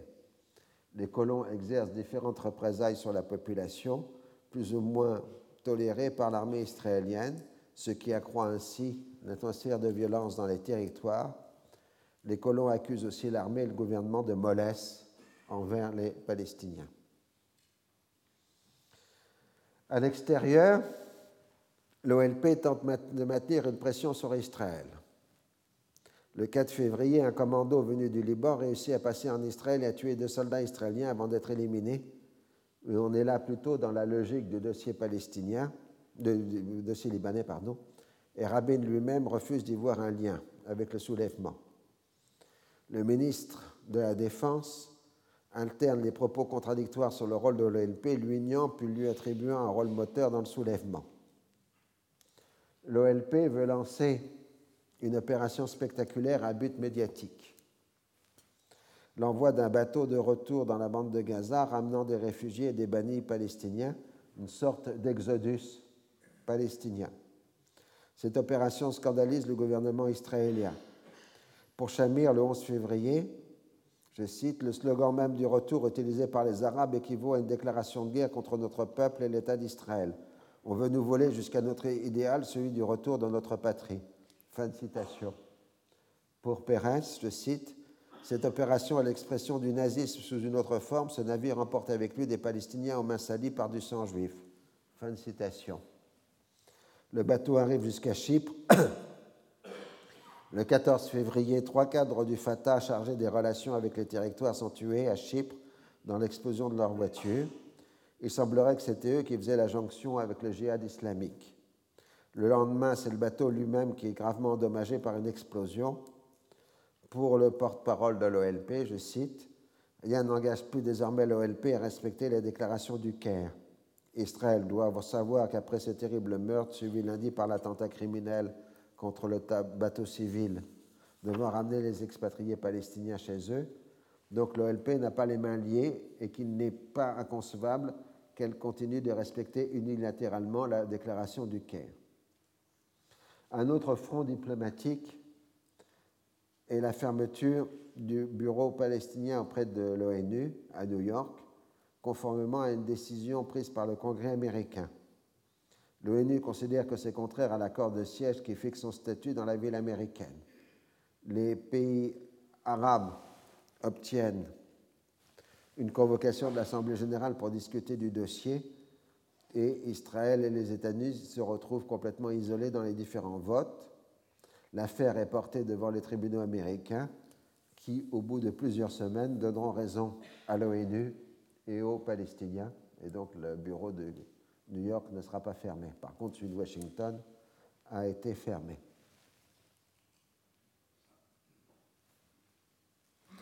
Le 7 mars, un commando palestinien de trois fédéines se revendiquant de la force 17 d'Arafat procède à une prise d'otage dans un autobus à proximité de la centrale nucléaire de Dimona dans le Negev. L'armée israélienne lance l'assaut. Le bilan est lourd. Outre les trois membres du commando, trois Israéliens sont tués et huit blessés. Les réactions habituelles suivent. Le gouvernement israélien assimile cet acte de terrorisme au soulèvement et accuse l'OLP de vouloir torpiller le processus de paix. Dans les territoires, l'action est plutôt bien reçue. Au début du quatrième mois de soulèvement, on est à 86 tués palestiniens avec, depuis février, une moyenne de un mort par jour. Pour la première fois, le 20 mars, un soldat israélien est tué par balle à Bethléem. Une vaste chasse à l'homme est organisée. On procède au dynamitage de maisons abritant des adolescents jugés coupables d'avoir jeté des cocktails Molotov et on multiplie les pressions sur la population. Il s'agit de remettre les territoires à l'heure israélienne, c'est-à-dire de montrer qui est le maître. En même temps, des raids aériens ont lieu contre des positions palestiniennes au Liban. Pour la première fois, semble-t-il, le groupe Abu Nidan se trouve visé en même temps que d'autres mouvements palestiniens. Au début d'avril, une véritable guerre civile dans la guerre civile oppose le Liban, Hamal et le Hezbollah pour la maîtrise du Liban Sud. Lors du jour de la Terre, le 30 mars, les territoires sont complètement coupés du monde extérieur. Le bilan de cette épreuve de force est de cinq morts palestiniens et d'une soixantaine de blessés. Le 6 avril, pour la première fois, un civil israélien, une fillette, est tuée par un jet de pierre dans les territoires lors d'un incident qui fait aussi deux morts palestiniens. L'affaire est confuse, mais il ressort qu'il s'agissait d'un groupe d'adolescents appartenant à une colonie juive qui faisait une excursion et qui s'est égaré dans un village arabe près de Naplouse, Beïta. Affolés, les accompagnateurs ont tiré, faisant les deux morts arabes, puis il y a eu les, deux jets, de pierre. C'est-à-dire que les jets de pierre ont eu lieu après le tir des gardiens et pas avant. Les autres enfants ont été sauvés par les habitants du village. Les colons appellent à la vengeance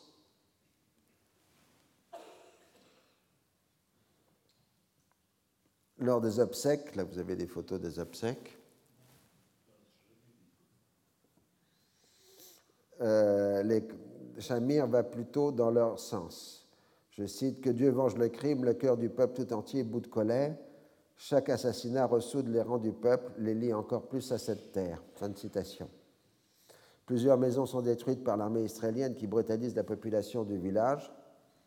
L'autopsie montrera plus tard que la fillette, la jeune fille de 15 ans a été tuée d'une balle tirée par l'accompagnateur et non pas euh, morte du jet de pierre. Le 11 avril, les Israéliens expulsent dans l'indifférence générale huit habitants des territoires. Les États-Unis opposent leur veto à une résolution du Conseil de sécurité condamnant de nouveau les pratiques israéliennes dans les territoires occupés. Bien évidemment, la campagne électorale en cours aux États-Unis explique cette décision, puisque nous sommes en 1988, c'est une année bissextile, et donc une élection présidentielle américaine. Au début du cinquième mois de soulèvement, on est environ 138 tués, alors qu'un calme précaire semble s'installer. Près de 5000 Palestiniens sont détenus dans les prisons israéliennes. C'est à peu près à ce moment-là que le mot intifada semble être entré dans l'usage courant de la presse internationale. C'est à ce moment-là toujours, le 16 avril, qu'un commando de neuf personnes assassine à Tunis Khalil al-Wazir, Abu Jihad, deux gardes du corps et un chauffeur tunisien. L'opération a nécessité environ une quarantaine de personnes. C'est immédiatement une explosion de violence dans les territoires qui fait 19 morts et une centaine de blessés. Israël officieusement reconnaît l'assassinat en représailles de l'attentat d'Imona, mais précédemment, il y a eu les assassinats de quatre de Fatah à Chypre. Surtout, Jihad, Abu Jihad était l'inspirateur à Tunis de la ligne de non-usage des armes à feu en coordination avec le commandement unifié et les personnalités de Jérusalem. Il n'avait envisagé un passage à la lutte armée que pour une éventuelle seconde phase du soulèvement. Le risque est donc de voir un passage au soulèvement armé, tentation à laquelle semble succomber le commandement unifié dans son communiqué numéro 20, du 22 avril, célébrant le martyr d'Abu Jihad. Je cite Nomas, frère de notre martyr symbole, Abu Jihad et de tous les saints martyrs, davantage encore de dons, davantage encore de sacrifices, davantage encore d'unité nationale et de cohésion Servez-vous davantage encore de toutes les possibilités, capacités et énergies. Jetez davantage encore des pierres sacrées de Molotov et multipliez les coups d'une main de fer sur le corps avachi de l'entité fasciste. Que la terre tremble sous les pieds de nos envahisseurs. Les torrents du sang palestinien, en effet, ne se tariront jamais. Nous jurons à notre martyr héros Abu Jihad et à tous nos saints martyrs que le jour viendra où la Kalachnikov se fera entendre dans chaque contrée de la Palestine, dans chaque village, chaque camp de réfugiés pour mettre fin par ses balles au fascisme sioniste et pour que notre peuple récupère ses droits nationaux légitimes avec le leader de son combat, l'OLP. Le pacte et le pacte et le serment et le serment, que ce soit la victoire ou le martyr, sur la voie de la Palestine libre indépendante, nous allons vers la victoire. Le 19 avril, huit Palestiniens, dont six habitants de Baïta, sont expulsés au Liban.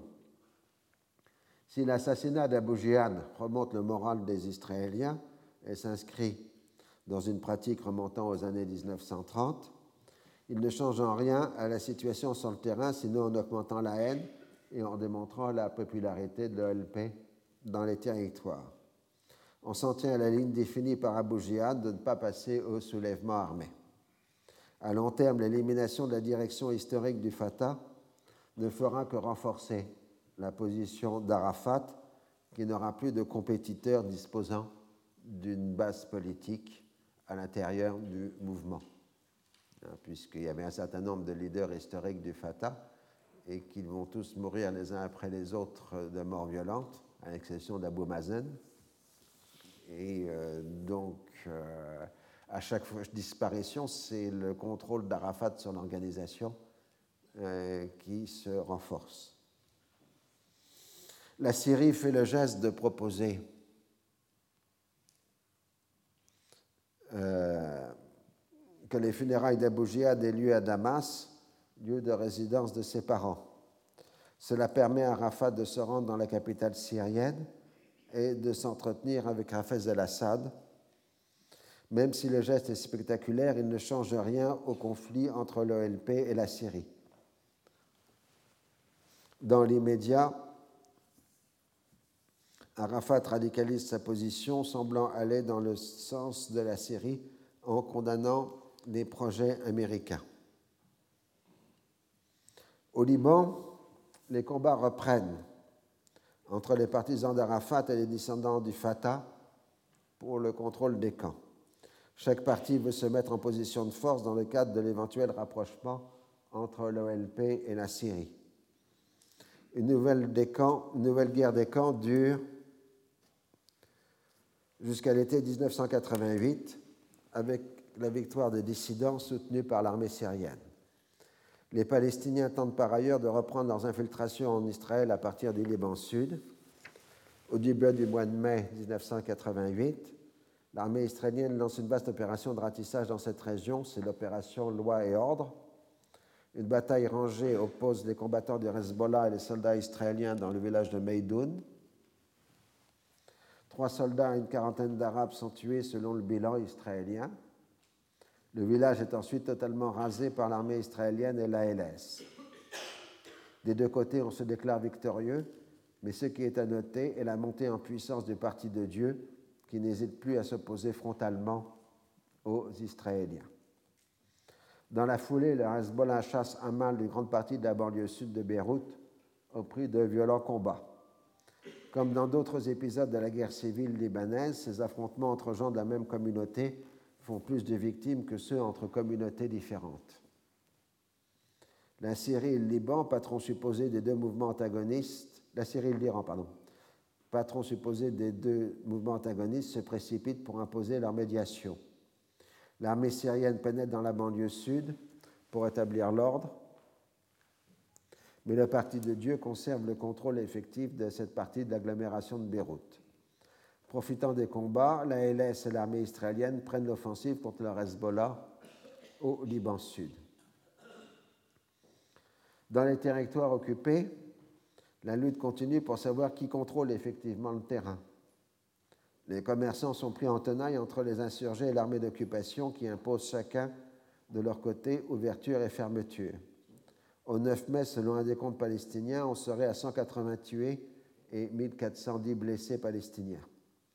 Dans la seconde quinzaine du mois, les Israéliens tentent une timide normalisation de la situation en autorisant une, ouverture partielle des écoles, mais cela ne dure pas.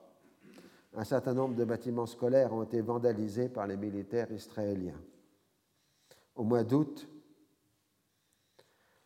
enfin pardon, au mois de juillet, tous les établissements scolaires sont de nouveau fermés avant la fin de l'année scolaire. Au mois d'août, la rentrée scolaire de septembre est interdite.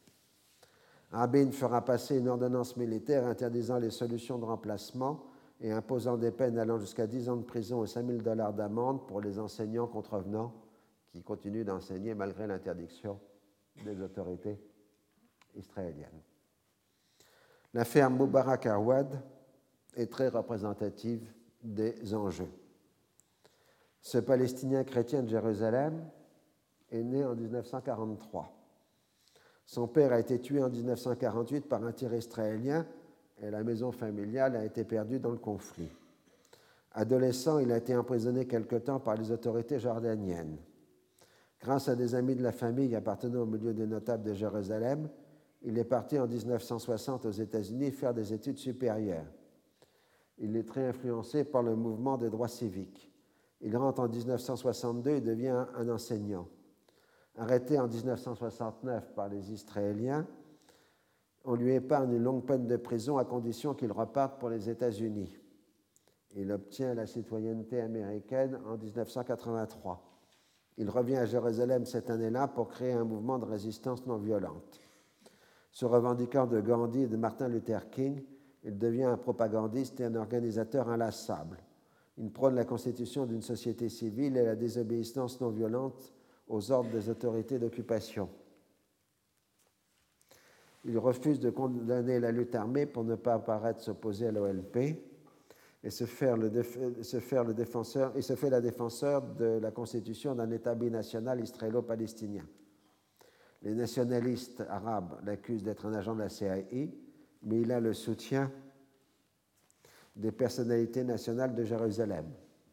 Il s'implique dans la défense des paysans palestiniens face aux confiscations des terres en vue de colonisation. En 1987, les Israéliens lui suppriment son droit de résidence à Jérusalem, sa ville natale. Il fait appel devant les tribunaux israéliens et ne dispose plus que d'un visa de tourisme renouvelé tous les trois mois. Il est arrêté le 5 mai 1988. Le gouvernement israélien l'accuse d'être un faux pacifiste et l'un des instigateurs de l'intifada. Son affaire devient une affaire célèbre. Schultz intervient en sa faveur la Cour suprême israélienne juge que le fait d'avoir la nationalité américaine lui fait perdre son droit de résidence à Jérusalem. Il est expulsé le 13 juin 1988 et s'installera aux États-Unis où il créera une ONG consacrée à la non-violence et il continuera d'intervenir dans ce sens dans le dossier palestinien. Son ONG existe toujours et lui-même vit toujours, dernière nouvelle. Si le soulèvement a pour premier objectif la volonté de montrer qui contrôle le terrain et de prendre et, volonté de montrer de prendre en main son destin, il faut lui donner une perspective politique fondée sur l'intégration des Palestiniens au processus de paix. Les Américains s'illusionnent sur la possibilité de faire émerger une direction palestinienne indépendante de l'OLP. Les seuls qui sont en possibilité de le faire sont les islamistes qui rejettent justement le processus de paix parce que les islamistes ont repris le programme original de l'OLP de libération de la Palestine par la lutte armée, mais ils en restent à la désobéissance civile comme les laïcs du Fatah.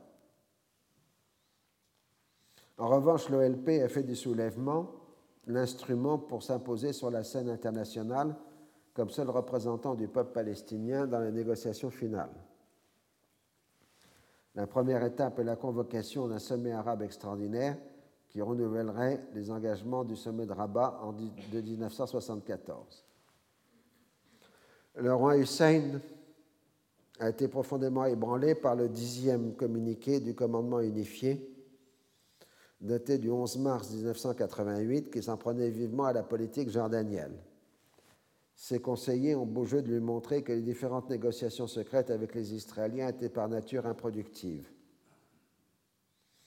Outre qu'elles échouent régulièrement sur les questions de procédure, jamais les Israéliens n'accepteront de rendre à la Jordanie la totalité de la Cisjordanie et de Jérusalem-Est. L'idée d'un désengagement définitif commence à s'imposer aux monarques. Donc la photo de manifestation avec drapeau palestinien. Au début de juin, Schutz fait une nouvelle tournée au Moyen-Orient. L'avis général est exprimé par Rabin. Du fait des élections prochaines en Israël et aux États-Unis, au mois de novembre, on ne peut se lancer dans aucune initiative politique. Le secrétaire d'État fait du Caire et non de Jérusalem le centre de ses navettes. Sans illusion, il expose plutôt son interprétation du conflit que de se perdre une nouvelle fois dans les questions de procédure. Je cite Quel conflit israélo-arabe? C'est la compétition entre deux mouvements nationaux pour la souveraineté sur une seule terre. Le conflit n'est pas la faute d'une partie ou de l'autre. Aucune partie n'a la seule responsabilité de le résoudre. Il n'y a pas de solution à bon marché ou sans douleur. Personne ne peut éviter des démarches difficiles. La continuation du conflit aujourd'hui vient de l'incapacité des Arabes et des Israéliens de se mettre de côté leurs préjugés, haine et rêves exagérés en faveur de règlements négociés. Le destin du sionisme et du nationalisme palestinien sont interdépendants, bien que nombreux sont ceux des deux côtés qui refusent de le reconnaître. Au lieu d'un dialogue politique entre Arabes et Israéliens, il y a une tendance croissante à aviver les différences et éviter les compromis. Il s'ensuit un appel à la négociation pour sortir de cette autodestruction mutuelle. Il faut concilier les rêves et les réalités. Les Palestiniens sont ainsi mis sur un pied d'égalité au moins apparent avec les Israéliens, avec la reconnaissance de leur existence nationale et la question de la souveraineté. Mais on voit mal quel compromis pourrait faire ceux qui ont presque tout perdu. Arafat a fait préparer par Bassam Abou Sharif, devenu l'un de ses conseillers, un document destiné à mettre les Occidentaux au pied du mur. Il décide de le publier sous le nom de son conseiller. Le texte est transmis à un journaliste du Washington Post, mais le journal refuse de le publier. Le chef de l'OLP décide alors un grand coup en le faisant distribuer à la presse internationale lors de l'inauguration du sommet arabe extraordinaire d'Alger le 5 juin 1988. C'est donc ce qu'on appelle le document Abu Sharif. C'est une mise à l'épreuve des intentions occidentales et avant tout américaines, en même temps que le lancement d'un débat interne à l'OLP. Il s'agit de mettre en relief les objectifs communs des Palestiniens et des Israéliens, c'est-à-dire la paix et la sécurité. Je cite. Les Palestiniens veulent cette sorte de paix durable et de sécurité pour eux et pour les Israéliens parce que personne ne peut construire son avenir sur les ruines d'un autre peuple. Fin de citation. Les Israéliens veulent des négociations directes, les Palestiniens aussi. Début de citation. Les Palestiniens sont d'accord. La clé pour le règlement israélo-palestinien tient en des négociations entre les Palestiniens et les Israéliens.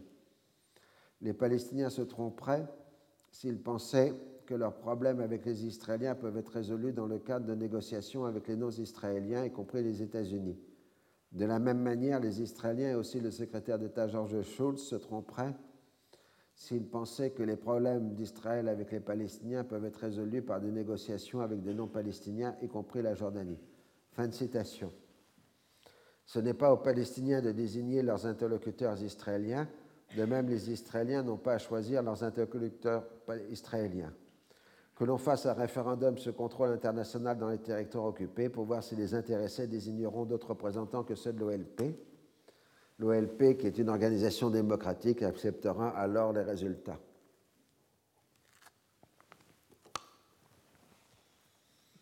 L'OLP accepte les résolutions 242 et 338, mais elles sont insuffisantes car elles ne comprennent pas la mention des droits nationaux du peuple palestinien, notamment le droit à l'autodétermination, d'où sa demande de prendre en compte l'ensemble des résolutions de l'ONU qui comprennent les droits nationaux.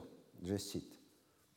Par ailleurs, s'il existe une crainte qu'un État palestinien constitue une menace pour son voisin, le caractère démocratique de l'LP devrait l'écarter.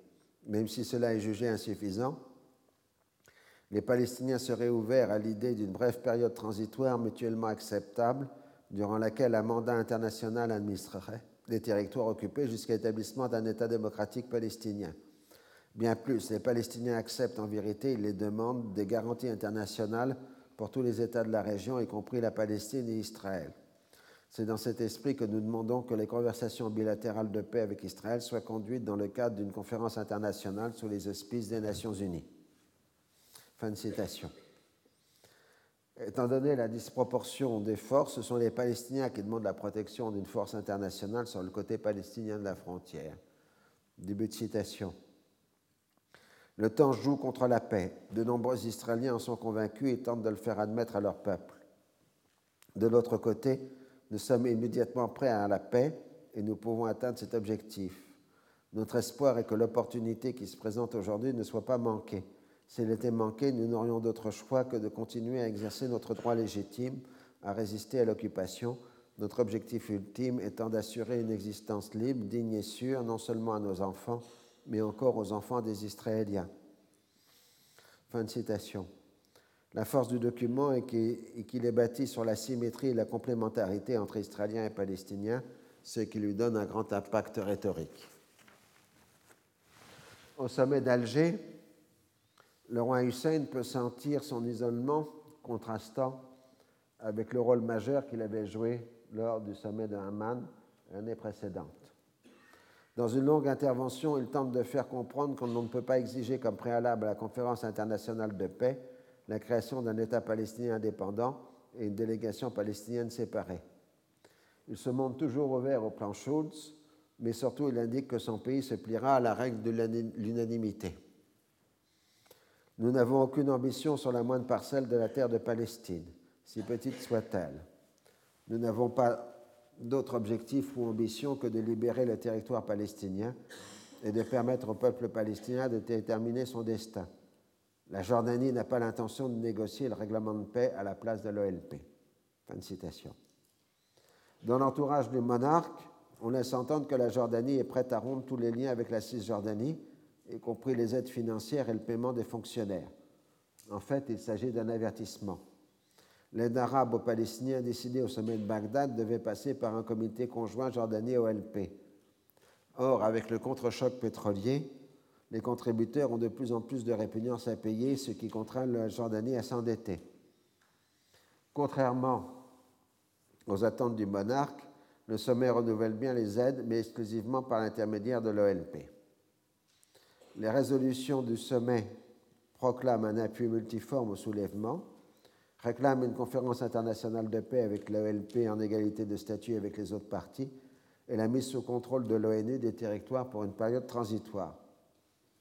Dans les territoires, le commandement unifié, dans son communiqué numéro 20, salue les décisions du sommet d'Alger.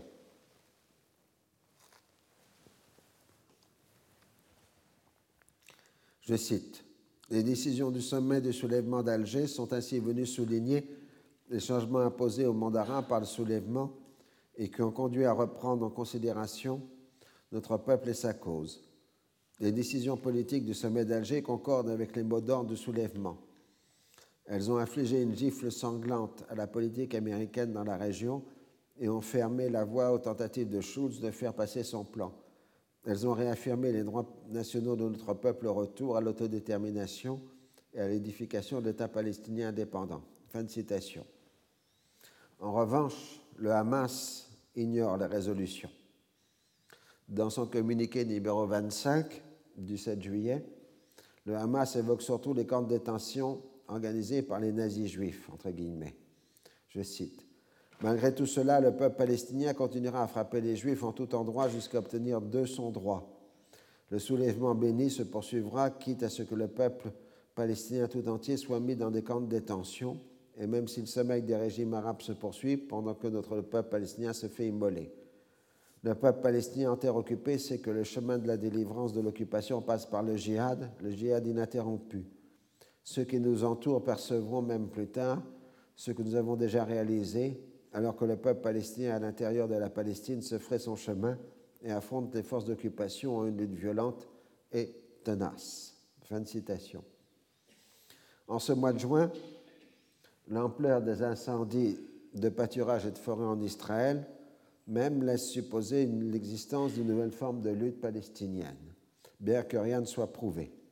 Le niveau de violence reste élevé. Le document Abu Sharif est publié dans la presse arabe à la fin du mois, provoquant un tollé de protestation de la part de l'opposition palestinienne et le trouble au sein de la direction de l'OLP. Abu Iyad trouve cette publication inopportune et Arafat reste volontairement en retrait. Le département d'État le trouve généralement constructif, mais demande de savoir si cela correspond à la position officielle de l'OLP. Des organisations juives américaines se montrent enthousiastes. Shimon Peres ne veut pas accepter que le sommet d'Alger marque la fin de l'option jordanienne. Le 1er juillet, le ministère jordanien chargé des affaires administratives des territoires occupés est fermé et ses compétences transférées au ministère des Affaires étrangères. Au 8 juillet, 10e, 9e mois de l'intifada, le nombre de Palestiniens tués par balle s'élève à 204. Cette période qui correspond au mois de Ramadan est particulièrement sanglante. Les 20 et 21 juillet, six Palestiniens sont tués par balle et plusieurs dizaines de blessés. Les fouilles archéologiques israéliennes à proximité de l'esplanade des mosquées à Jérusalem créent un nouveau foyer de tension, les musulmans y voyant une menace pour la mosquée Al-Aqsa, ce qui est leur grande angoisse. À la fin juillet, l'Iran annonce qu'il accepte la résolution 598 sans condition préalable, ce qui met fin à la première guerre du Golfe. L'ONU met immédiatement en place les moyens pour assurer un cessez-le-feu effectif qui entrera en vigueur le 20 août 1988. C'est une modification importante de la géopolitique régionale. Israël s'inquiète immédiatement du danger de voir l'Irak, apparemment vainqueur, retourner sa politique vers le Proche-Orient. C'est dans ce contexte que le roi Hussein procède au désengagement de la Jordanie. Le 26 juillet, Pérez, alerté, lui envoie une lettre l'adjurant de ne pas le faire. Le roi répond le lendemain à son cher ami que la Jordanie se désengage à la gestion d'un peuple sous occupation, mais non du processus de paix et du projet de conférence internationale. Le 28 juillet, le plan quinquennal de développement de la Cisjordanie est supprimé. Le 30 juillet, le Parlement jordanien, où siègent 30 députés palestiniens de l'intérieur, est dissous et tous les liens légaux et administratifs entre la Jordanie et la Cisjordanie sont rompus. Le 31 juillet, dans un discours à la nation, le roi Hussein explique la décision. Il rappelle le sommet de Rabat de 1974 et l'acceptation du libre choix du peuple palestinien. Je cite Dès lors qu'il existe une conviction unanime que la lutte pour la libération du territoire palestinien occupé pourrait être renforcée par la rupture des liens juridiques et administratifs entre les deux rives du Jourdain, il est impératif pour nous d'accomplir notre devoir et d'exécuter ce qui nous est demandé. Fin de citation. Cela ne s'applique pas aux Jordaniens d'origine palestinienne. Début de citation. La Jordanie n'est pas la Palestine. L'État palestinien se constituera sur le territoire palestinien occupé après sa libération. L'un s'incarnera l'identité palestinienne, comme le confirme l'intifada glorieuse du peuple palestinien contre le joug de l'occupation. Fin de citation. Cette décision capitale a été prise sans consultation avec l'OLP, qui se trouve mis devant le fait accompli. Mise plutôt. Tout en recentrant son royaume sur son identité transjordanienne, le monarque met au défi l'OLP d'avoir à gérer les territoires occupés sans lui. La dimension la plus concrète est la fin des versements de salaires aux fonctionnaires palestiniens et l'octroi de passeports. Néanmoins, juridiquement, l'acte d'union de 1950 n'est pas remis en cause et les mesures prises ne sont que d'ordre administratif. De plus, le roi, descendant du prophète, ne remet pas en cause ses droits religieux sur Jérusalem. Les fonctionnaires religieux de la ville sainte continuent de recevoir des traitements jordaniens. Israël et les États-Unis espèrent voir dans la décision jordanienne une manœuvre tactique destinée à mettre les Palestiniens au pied du mur et les conduire à rappeler le roi Hussein mais ils se rendent compte rapidement que le monarque s'oppose à toute démarche spontanée dans ce sens. C'est un revers considérable pour les travaillistes qui croient toujours en l'option jordanienne, tandis que le Likoud y voit le moyen de maintenir son immobilisme. Il est maintenant clair que le seul interlocuteur possible pour un règlement est l'OLP. Donc on va arriver au document Husseini, puis éventuellement à la charte du Hamas.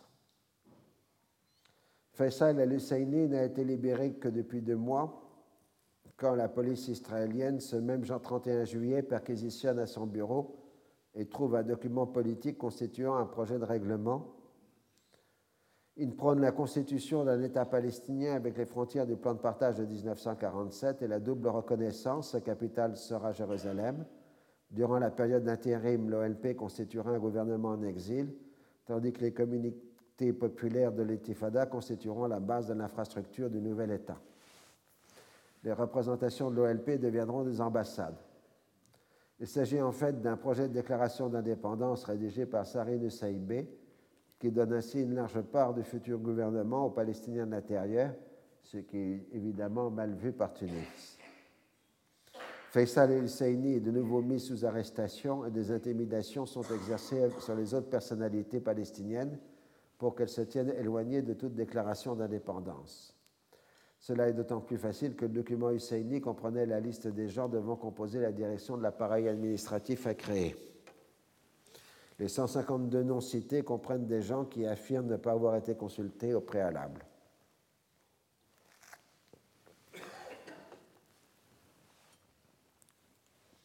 Le communiqué numéro 24 du commandement unifié du 22 août marque le désarroi des personnalités nationales interdites d'initiatives politiques par l'intimidation israélienne et qui ne peuvent plus qu'implorer l'OLP d'agir.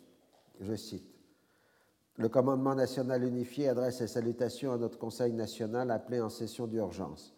Il est convaincu que le Conseil votera un programme politique clair et complet susceptible de mobiliser le soutien international le plus large en faveur des droits nationaux de notre peuple et qu'il fera les pas pratiques susceptibles de soutenir le soulèvement et de le développer.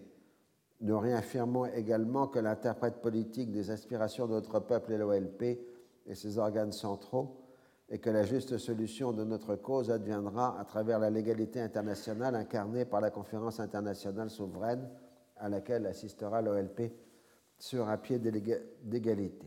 En revanche, dans son communiqué numéro 18, 28 du 18 août, le Hamas dénonce la vanité d'un tel projet. Je cite La question de savoir qui obtiendra la Palestine et qui dirigera ses affaires ne sera envisageable que lorsque l'agression aura cessé et que l'épreuve aura été levée après la libération d'Acre et de Jaffa. Sans parler de Gaza, de Jénine et du lieu de voyage nocturne de l'apôtre de Dieu, c'est-à-dire Jérusalem, cœur de la Palestine. Alors seulement il conviendra de dire qui prend en charge le pays. Mais lorsque cette question est posée, alors même que l'ennemi est fiché dans votre poitrine, qu'il tue et détruit, qu'il emprisonne et démolit, qu'est-ce que cela signifie sinon encore plus d'étouffement et de gêne, à l'exemple de Jacob? La concertation se fait sur la constitution d'un gouvernement en exil. Israël annonce sa réaction et menace de l'écraser. La réflexion sur les choix des hommes de l'État attendus comme à l'extérieur comme à l'intérieur. Les mouvements diplomatiques sont lancés à poursuite d'une solution pour ce qu'on appelle les problèmes du Proche-Orient, après avoir fini du problème des Afghans ou de la guerre du Golfe. C'est donc maintenant autour du problème de la Palestine, de la solution politique, de la table de négociation et de la conférence internationale pour que les Palestiniens signent l'acte de propriété des Juifs sur la terre des anciens et des ancêtres. Tout cela sera une marque d'infamie, ce qui est souligné dans le texte, sur le front du peuple palestinien musulman. Fin de citation. Le même 18 août, le Hamas publie sa charte, étape essentielle de sa constitution et écho des deux chartes de l'OLP, 1964 et 1968, mais surtout manifeste politique. Cette charte exprime la vision du monde des frères musulmans avec plusieurs références au mouvement.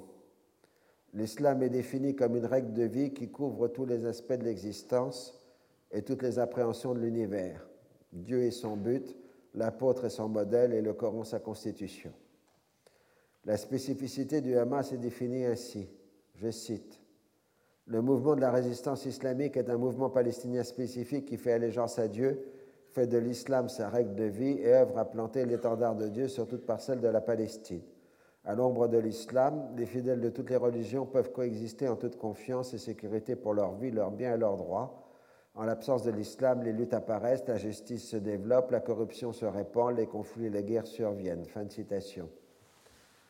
Le Hamas lutte contre la corruption humaine qui s'est généralisée parce que l'islam a disparu de la réalité de la vie. Il lutte contre l'injustice et pour la vérité.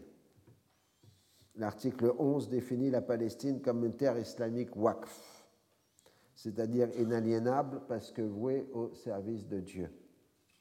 C'est une invention de la tradition parce que si la Palestine a toujours été considérée comme étant la terre sainte à défendre contre les agresseurs, cette notion de waqf est une totale nouveauté.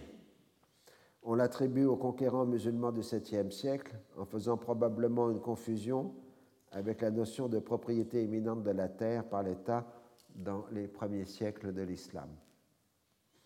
Puisque Dieu est souverain de la Palestine, il n'est pas possible de transiger en faveur des infidèles et le djihad s'impose à tous comme devoir religieux on reprend l'idée des trois cercles popularisés par Nasser comme espace d'action. Ici, c'est le cercle palestinien, le cercle arabe et le cercle islamique. On prend exemple de la lutte contre les croisés qui passe par une éducation purement islamique, article 15, et on prend le thème de l'invasion culturelle chère aux frères musulmans égyptiens. Je cite Face à l'usurpation de la Palestine par les Juifs, il faut brandir l'étendard du djihad et cela nécessite la diffusion de la conscience islamique parmi les masses locales arabes et islamiques. Il faut propager l'esprit du djihad dans la nation, l'engagement face aux ennemis et l'adhésion au rang du combattant du djihad. Il faut que les ulémas, les éducateurs, les enseignants, les hommes des médias et de communication, les masses d'intellectuels et tout particulièrement les jeunes des mouvements islamiques et leurs aînés s'associe à cette opération de conscientisation. Il faut introduire des changements essentiels dans les programmes d'enseignement, les épurer de toute trace de l'invasion intellectuelle qui les ont livrés aux mains des orientalistes, ça c'est dur pour ma profession, et des missionnaires chrétiens. Cette invasion dans la région est menée depuis la défaite des armées croisées par Saladin. À ce moment, en effet, les croisés ont pris conscience qu'il leur était impossible de défaire les musulmans s'ils ne menaient une invention intellectuelle au préalable, s'ils ne menaient pas la confusion dans leurs pensées, s'ils ne défiguraient pas leur héritage culturel et calomniaient leurs idées. Cela ne serait qu'après cela seulement que l'invasion se ferait avec les soldats. Donc le culturel précède le militaire. Donc inversement, la lutte culturelle est un préalable à la lutte militaire dans la pensée frères musulmans Hamas de la fin des années 80. Selon la mythologie des frères musulmans, Allenby en 1917 et Gourou en 1920 se sont proclamés continuateurs des croisés. Les femmes jouent un grand rôle dans l'éducation des jeunes générations, d'où la volonté de l'ennemi de les éloigner de l'islam. L'article 17 définit les institutions qui servent à ce complot culturel en jouant sur les différents médias, en particulier les films. Je cite Ils agissent par l'intermédiaire de leurs créatures membres de ces organisations sionistes aux noms et formes multiples comme la franc-maçonnerie, les clubs Rotary, les sections d'espionnage, etc., qui sont tous des nids de subversion et de sabotage. Ces organisations sionistes disposent de ressources matérielles considérables qui leur permettent de jouer leur rôle au sein des sociétés visant à atteindre des objectifs sionistes et à enraciner les concepts qui servent l'ennemi. Pour agir, ces organisations profitent de l'absence de l'islam de la scène publique et de son étrangeté pour les gens. Il revient aux islamistes de tenir leur rôle dans la confrontation avec les menées de ces saboteurs. Le jour où l'islam aura pris le contrôle de l'orientation de la vie, il anéantira ces organisations hostiles à l'humanité et à l'islam. Alors, pour mémoire, le premier Rotary Club du Moyen-Orient a été inauguré en 1929 au Caire, en même temps que le Rotary Club de Jérusalem.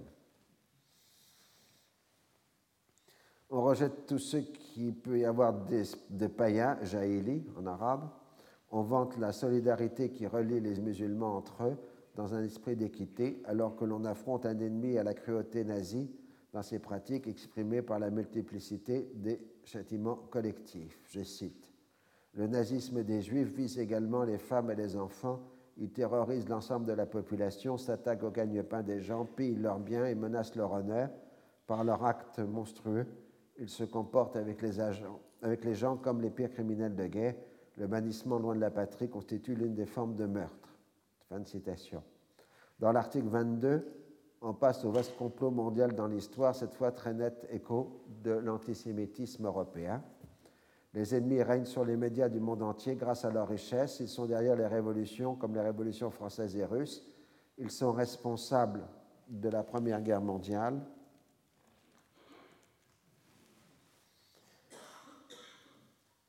Ils ont gouverné, afin d'obtenir la déclaration Balfour, ils ont gouverné le monde par le biais de la Société des Nations. Ce sont eux qui fomentent les guerres dans le monde. Dans la liste des organisations secrètes, on trouve outre la franc-maçonnerie le rotariste, le Lions Club, comme ça il n'y a pas de jaloux, et le Mnebrif, c'est-à-dire la franc-maçonnerie d'inspiration juive. Il est à noter que dans cet article, les juifs ne sont pas nommément cités. Alors j'arrêterai ici ce discours, parce qu'on terminera l'analyse des manifestes la fois suivante, euh, vous noterez que le discours frères musulmans de la fin des années 80 n'a rien à voir avec le discours très modéré des frères musulmans euh, de 2011. Il y a un changement extrêmement considérable euh, de ton entre les deux discours. Je vous remercie. Retrouvez tous les contenus du Collège de France sur www.colège-2-france.fr.